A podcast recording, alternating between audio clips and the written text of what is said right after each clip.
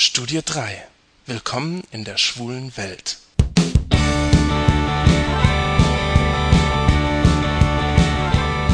Mitten in der Fußgängerzone, direkt gegenüber meiner Bushaltestelle, hat an diesem Wochenende ein neues Fitnessstudio eröffnet. In den letzten zwei Wochen war es nahezu unmöglich, den Leuten des Fitnessstudios zu entkommen. Überall in der Fußgängerzone lauerten sie mit ihren Prospekten und sie versuchten mich zu einem Vertrag und zu einer Mitgliedschaft zu überreden. Das Schlimme ist, ein Bekannter von mir arbeitet jetzt dort und es fällt mir tierisch schwer, Sascha immer wieder abzuwimmeln. Vor allem äh, fallen mir keine Ausreden mehr ein.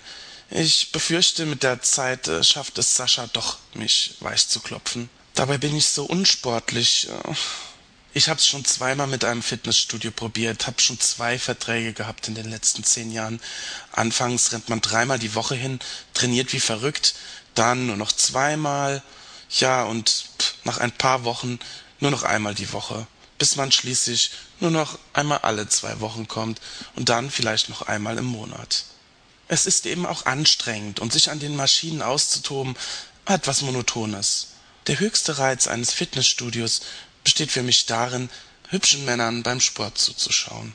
Ja, es hat schon seinen Reiz, zusammen mit anderen Männern Sport zu machen, sich in der Umkleide umzuziehen und zusammen zu duschen. Das sind schwule Männerfantasien so ein Sixpack, so ein knackiger Männerarsch, so ein Bizeps.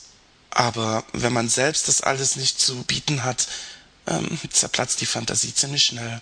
Ja, ich weiß, wenn ich lang genug trainiere, sehe ich auch so aus. Nur, das muss ich erst mal durchstehen. Warum muss die Welt nur so ungerecht sein? Ich stehe total auf Muskeln. Naja, auf athletische Körper. Zu viel ist auch nicht toll. Aber ich habe ehrlich gesagt keine Muskeln zu bieten. Ins Fitnessstudio zu gehen reizt mich schon. Ja, okay, man will auch was fürs Auge, aber es gibt dir dann auch noch die Endorphine, die den Sport schön machen. Vielleicht ist einfach dieser Einzelkampf im Fitnessstudio nichts für mich. Mannschaftssport, das könnte was sein. Das ist Sport mit Hintergedanken, Sport, der Sinn macht. Man arbeitet als Team zusammen auf ein Ziel hin, auf den Sieg. Ich lass es mir noch mal durch den Kopf gehen. In der Zeit lass ich Sascha mit seinen Jungs im Fitnessstudio trainieren. Und morgens, wenn ich an meiner Haltestelle auf den Bus warte, schau ich den Jungs gegenüber beim Sport zu, wie sie an den Geräten trainieren und ihre Muskeln spielen lassen. Ich werde jeden Morgen den Blick auf ein knackiges Hinterteil und einen muskulösen Oberkörper genießen. Und ganz genau so habe ich mir das doch vorgestellt.